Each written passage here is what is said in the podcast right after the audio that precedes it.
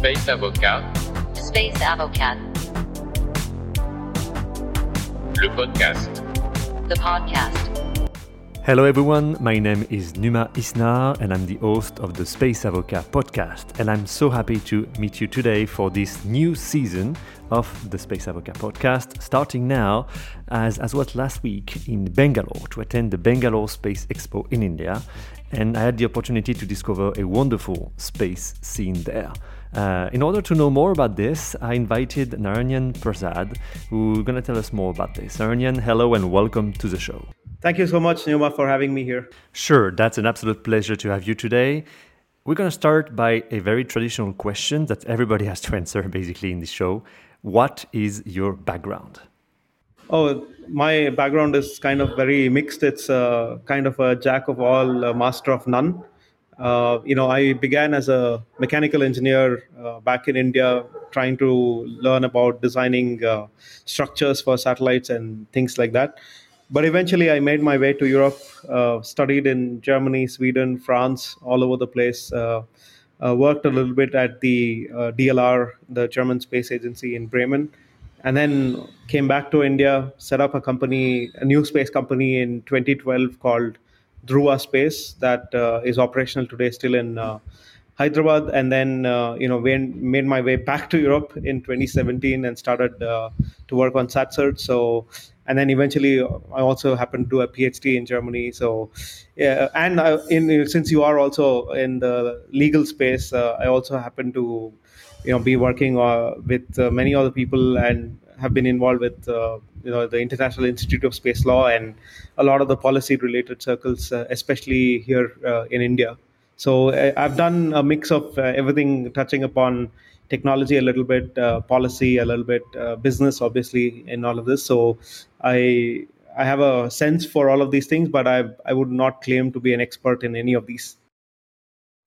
Well, you definitely do have an impressive background, and uh, the very interesting thing with it is that you're capable of bridging both the Indian space cultures and the uh, and the European one, especially with certain country like France or Germany. So that that is very interesting for us in order to better understand what's going on in India.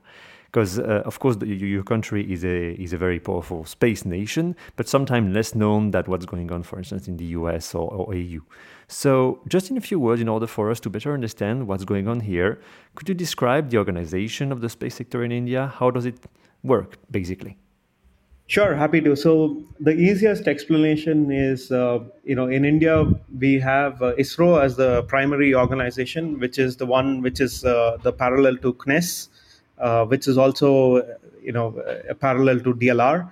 Uh, so the space agency is involved in uh, the research and development and execution of the projects, and uh, essentially from a from a legal and a constitutional standpoint, uh, we have this uh, reporting to the Department of Space, uh, which is basically the body that uh, oversees the activities of uh, the Indian Space Research Organization. Uh, so it is some sort of a ministry where a, a bureaucrat sits and uh, basically has to oversee the uh, somebody like CNES, for example. So in some other countries, maybe in Portugal or other places, for example, it could be the science minister who's in charge, and in in this case, we have the Department of Space and uh, a secretary level position there who's looking at uh, the activities uh, under ISRO. And then uh, when it comes to the policy making body that guides the Department of Space, uh, and then uh, through that ISRO, we have what we call as the Space Commission. And uh, that's actually a body of uh, you know several people who represent both the space people as well as you know the academics and uh, many other experts, including uh, some of the high level bureaucrats in the country uh, who touch upon either security or foreign relations or defense or other aspects. They sit in this uh, particular space commission and they guide uh, the Department of Space and ISRO to take certain steps or take certain policies that is uh, in the interest of our uh, country, right? So on top of that is our prime minister because the, ultimately the the portfolio of space uh, belongs to our prime minister and he is the minister who is directly in charge of uh, the sector. So this is like a bottom up view.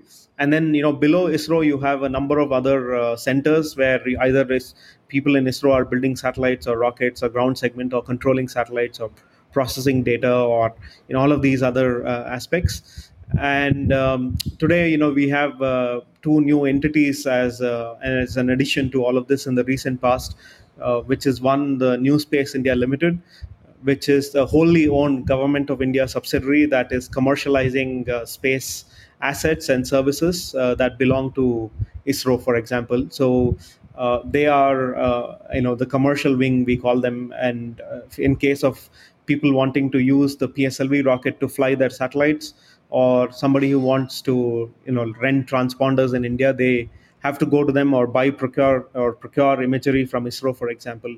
They'll have to go to them to get a quote for it, and then uh, they are the ones who execute uh, from a commercial standpoint. Although the technology and the technical know-how and the service itself is produced through ISRO satellites, they are the ones who to do it.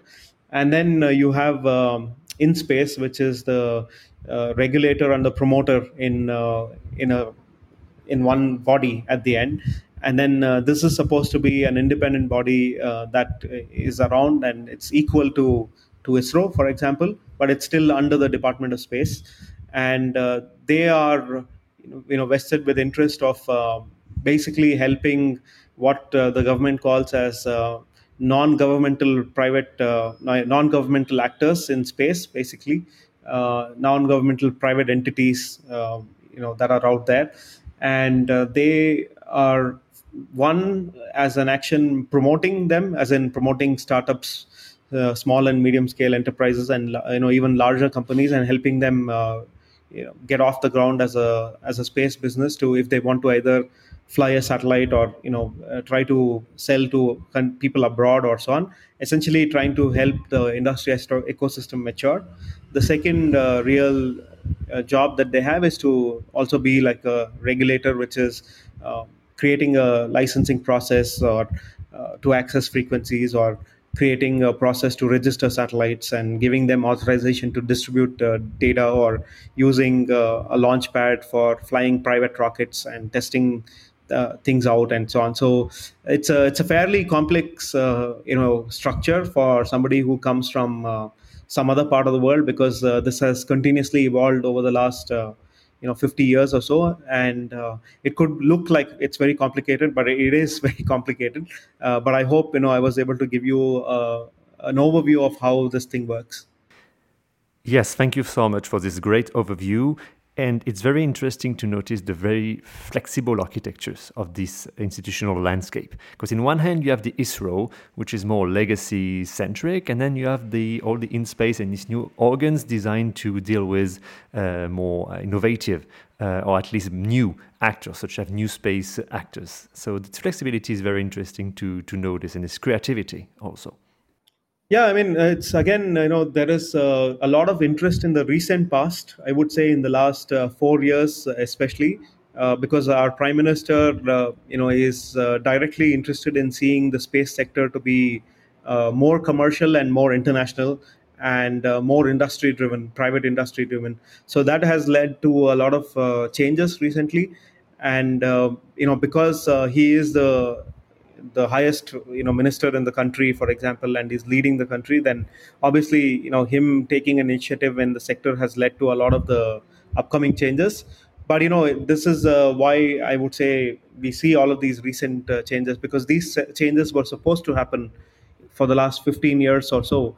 But uh, you know they were never uh, taken very seriously by previous administrations. And uh, you know i'm happy that uh, the current government in india has taken this up very seriously. And therefore they were able to move these policies very quickly. So i think uh, what will happen in the near future is these structures will again evolve as uh, companies will mature and they will want to either fly you know test their own rockets and uh, fly their own satellites. And we're at this moment where uh, you know for the first time in india you will have private companies trying to launch their own rockets and uh, and also private companies ready with their own satellites. So this has never happened in the last 50 years. So that's why you know it's a very critical and a key moment Yes, I completely agree with you. I was very surprised to notice in the during the expo how vivid the Indian scene was. Of course, there was ISRO at the center of the stage, but you, I saw a lot of startups, Indian, of course, willing to uh, share the, the product and their vision of the market. And talking about this, it well, it could be interesting to know more about the agenda of the space sector of India. What is the agenda both for domestic market and for international? Because we saw a lot of startups also willing to have a, an outreach to uh, international investors, but also in international clients. It's uh, for both because you know in the domestic market in India there has already been uh, industries and industry partners working with ISRO for the last uh, 40 50 years you know companies like uh, L&T, Godrej, uh, and a few others have uh, worked for a very very long time. So I would segment the industry into two parts. So one is legacy companies who already are embedded into the Indian uh, Space Research Organization's uh, ecosystem. So either trying to build satellites or rockets for them. And one of the key developments that happened there, you know, just last week is uh, for the first time, uh, you know, I think about 10 rockets have been now uh, handed off for the private sector to build and launch by themselves. So this is a, an order value of roughly about, uh, uh, in euro terms, I would say it's about a hundred million, if I'm correct. Yeah, so it's about a hundred million. Uh, it's about 110 million or so that the order value is, and then basically this is uh, money for I think something like ten rockets to be built and flown uh, from the industry, and uh, this you know will give them the the impetus to uh, you know for the first time take uh, things to a scale at which uh, the entire execution of the project of the rocket will be done completely at the industry level, right? So this is what is going to happen more and more, where even the bigger rockets will be uh, given to the industry in the in the near future, and even the smaller SSLV that is going to come uh, alive, that is also going to be given uh, to the industry to then uh, build. And then uh, you know with that, uh, so just as a correction, I think it's five rockets, not ten. you know, from my previous comment. so that uh, is one one way of encouraging industry because you now are handing off this kind of production to to them and it'll the same thing was already tried in the in the satellite space where satellites were assembled by the industry. But i think uh, that was where uh, the industry supplied more of labor and uh, not infrastructure of the industry itself. But i think in the near future we might see that as well that uh, they the industry locally will be asked to manufacture those satellites. So but then the difference here is that the, most of the ip comes from isro itself and they're simply handing off the production and uh, the AIT and the quality control process so that uh, the industry can simply follow it and assemble it for them. Uh, but I think that's the legacy space. Uh, you could call it old space of India uh, to a large extent. And uh, what is happening in the new space is more companies like Pixxel or Digantara or Satsure or Azista BST and all of these other Skyroot and Agnikul and so many of these companies, you know, trying to come up and uh, build their own rocket satellites or parts uh, to a large extent, where they control the IP by themselves, and ISRO may not be their customers uh, at the moment, and then uh, uh, they may look at either establishing a product or a service that they can sell both locally and internationally at the same time. But I think their focus mostly will be global markets, so that uh, they can also start uh, integrating themselves into the global supply chain and the global marketplace uh, to a large extent and the global demand that there is. And so that's a completely new and what we call as new space uh, in india. And obviously this is a lot more risky because you are not uh, really driven by demand that is coming from uh, within isro itself uh, but you know, maybe if they show their cap- capabilities and capacity and prove that they can also build something that works and uh, that has users, uh, there may be an attitude change in ISRO to also start procuring uh, new space uh, related things as well. But this is more or less the high level overview of the two things sure that the uh, the innovation supply chain switch for uh, from a, a, very vertical approach to a more horizontal one with the the emergence of these new space actors and and as you mentioned it's very important for them to have a grasp on IP rights indeed also, they are now in a lot of diverse segments like Earth observation, launchers, uh, data, etc. But in order to deliver services and products, first you need to uh, find clients and at least uh, know what the demand is. And before that, the initial step is indeed having finance.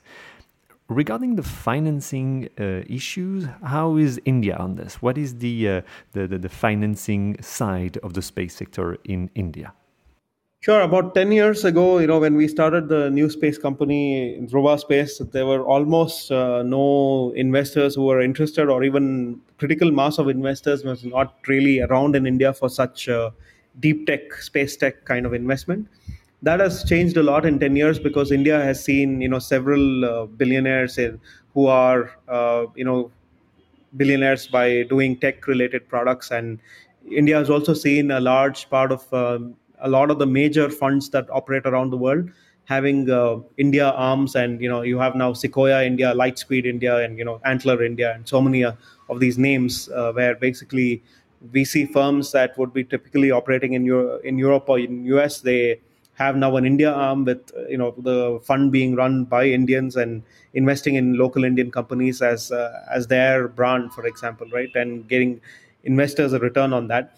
So that is uh, all happened in the last uh, you know ten years or so, and in the last five years more significantly, and that has opened up two main avenues, right. So one is really uh, the availability of capital at angel investment level, where either there are some very rich, high net worth individuals who are interested in funding space for uh, one reason or the other, and it could be just out of interest uh, and curiosity, or to encourage the sector, and they don't mind losing that uh, money.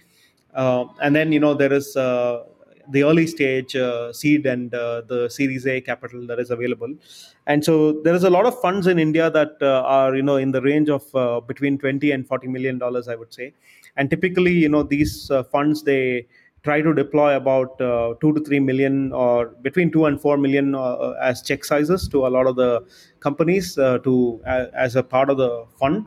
Uh, so that they have about 10 companies in that fund uh, that are funded then.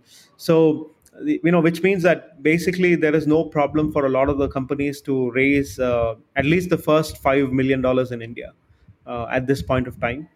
And you know that means that you can actually have some innovative ideas and uh, you know get some traction uh, within the local investment uh, ecosystem uh, before you really think about uh, achieving some scale. So i mean anyways you know about 5 million is not that uh, small a money in any case. It's still a significant amount of money for uh, funding some level of product or technology development that can happen. But the challenge really in india is you know where do you get the check sizes above 5 million uh, typically and you know where do you get where do you get to raise about 10 million 20 million or 50 million or even 100 million? So you don't really have uh, that uh, investment appetite at that levels yet in the space sector.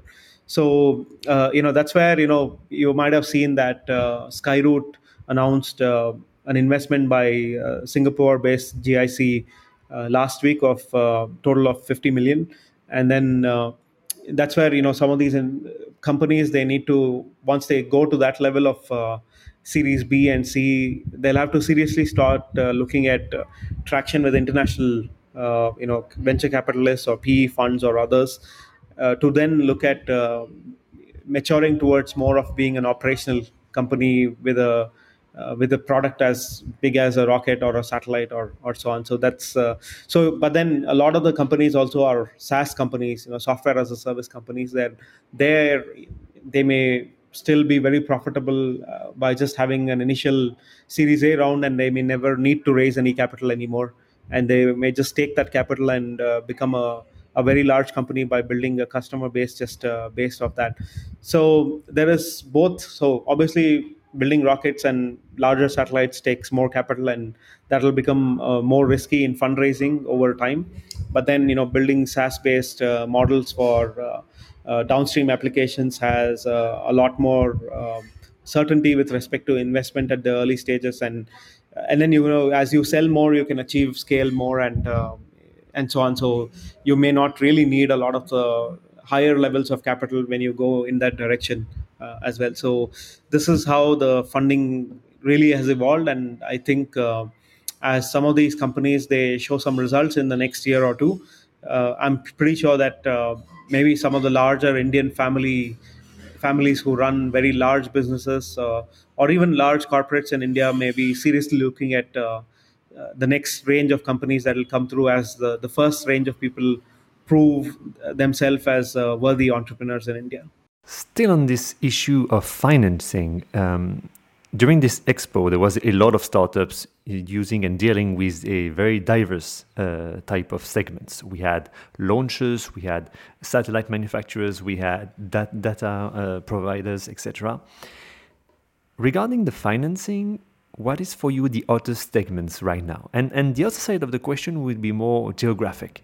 In France, for instance, you have cities like that that are really space cities. For instance, Toulouse, indeed, at the core of the French uh, and somewhat the European space uh, industry. But also you have cities like France, like Bordeaux, or like the uh, Côte d'Azur area. Is that the same for uh, for India? Like, for instance, Bangalore is of course the the absolute center for uh, space activities in India. But are there other cities competing with it?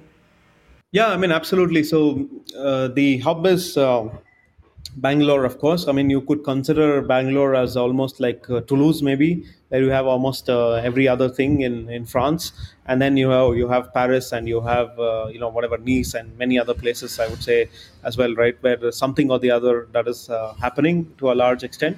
Uh, with respect to your first question, I would say at the moment the funding is a little bit uh, you know balanced between upstream and downstream to a large extent uh, the thing is, uh, we had a lot of uh, interesting upstream companies come up uh, in the last four or five years. The you know companies like Skyroot and Agnikul got funding for rockets. Companies like Bellatrix uh, and you know Manastu got some funding for thrusters, for example uh, Azista, you know, it is owned by a family, and basically they funded the venture by themselves, so they didn't need capital outside capital with respect to venture capital uh, and so on.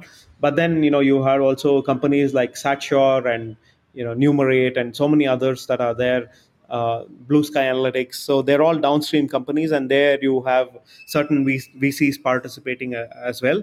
Uh, from what I can see, I think uh, from the point that we are in currently, uh, there is going to be a lot more investment that is going to happen uh, in downstream companies in India.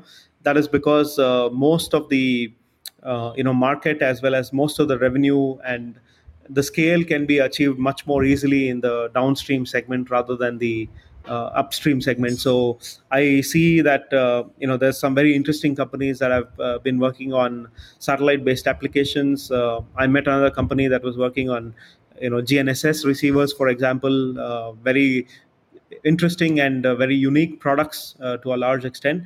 So I think in the coming days, uh, what will happen is uh, also because you know this is software and people understand software a lot, you know, better in India uh, than other places. So I would expect that in the coming three or four years. Um, you know, almost 75% of the investment will go into the downstream segment in India, uh, that's because the life cycle is much uh, faster and the certainty for investor is much more.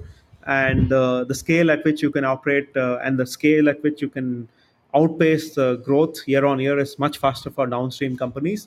And you know uh, it's very close to the end customer and you can go on to create several billion dollar worth companies in the downstream and it's very hard to achieve that in the upstream given how small the upstream is globally in the global market uh, and that's my hope as well that we will see a lot more companies that will participate in the downstream in India uh, in the coming years uh, as well.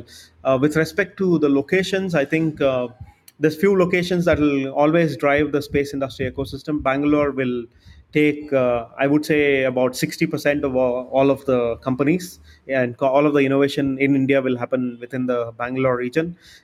closely next to it will be Hyderabad and Chennai uh, which are two big cities again, and you have some companies operating out of those uh, places as well. And then, you know, I would say there's some interesting companies that will always be coming out, and there are present in places like both Mumbai and in uh, the Delhi region uh, at the end. And so these are, you know, the five cities I would put my, uh, you know, eye on because I would say among these five cities, you will have 95% of all the action that is going to happen in space in India, especially with new space. You mentioned earlier in the interview that uh, you had a background in law and, and policies. Of course, for this podcast, that's very interesting because, as you know, we have a legal twist within.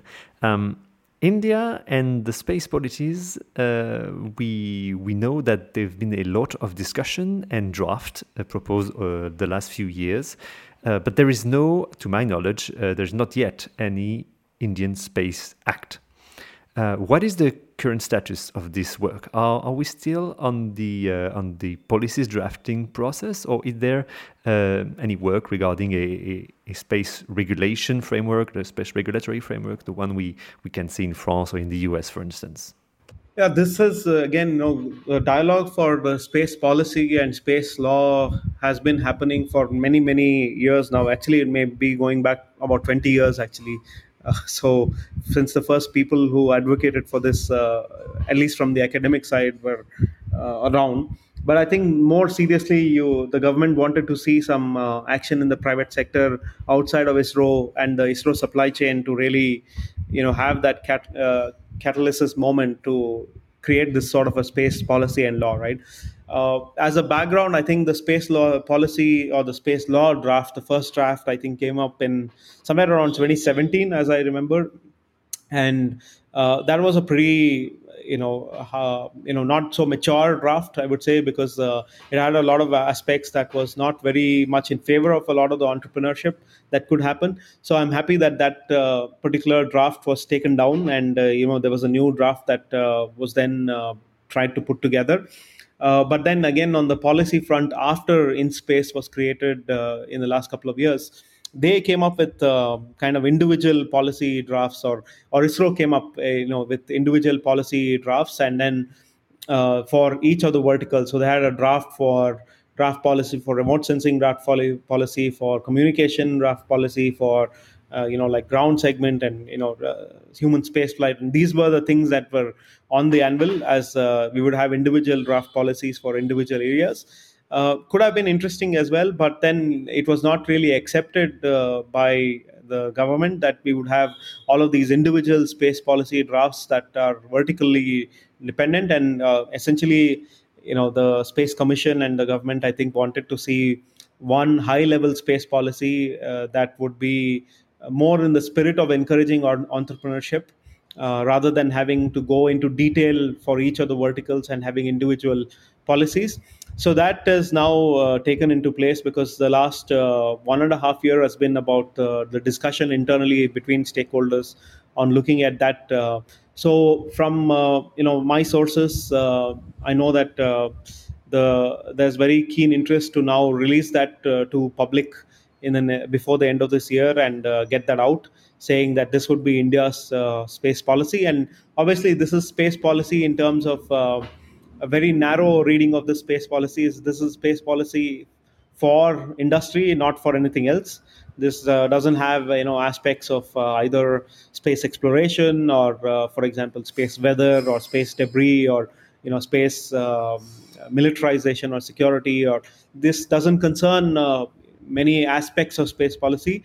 When we talked about the draft space policy here, it's a draft space policy that is uh, respect with respect to encouraging industry to build and uh, you know roll out uh, new products and services uh, that are out of India. So that's the focus here when we talk about the space policy. It's a more of an industry based or industry focused space policy and not on the other topics uh, that are related to ISRO or the government in one fashion or the or the other. Uh, there has been uh, also the discussion on the draft space bill and uh, you know the space law. Uh, I don't think it will be passed anytime. Uh, you know this parliament. I, am not really sure if uh, we have enough going on within the bureaucracy that we'll see that be tabled in our parliament this winter session so but not sure you know anything can happen in a country like india so let's see if they are able to then uh, move that across uh, in the parliament and have that uh, bring up to vote uh, so so this is you know the progress. So i would expect that the space policy will be out uh, by the end of this year but the space law may be uh, going into trickling down into the next year. What would be really interesting here is that the draft space law eventually what i'm really hoping for is that uh, it will give uh, sort of a constitutional authority to IN-SPACe because right now, you know, from I think a purely constitutional points of view, uh, I don't think so. There's any kind of uh, constitutional mandate for IN-SPACe to assume like a default regulator status uh, yet. Uh, at least in my reading. So if they are able to then you know make a, a sort of a IN-SPACe bill or an IN-SPACe law.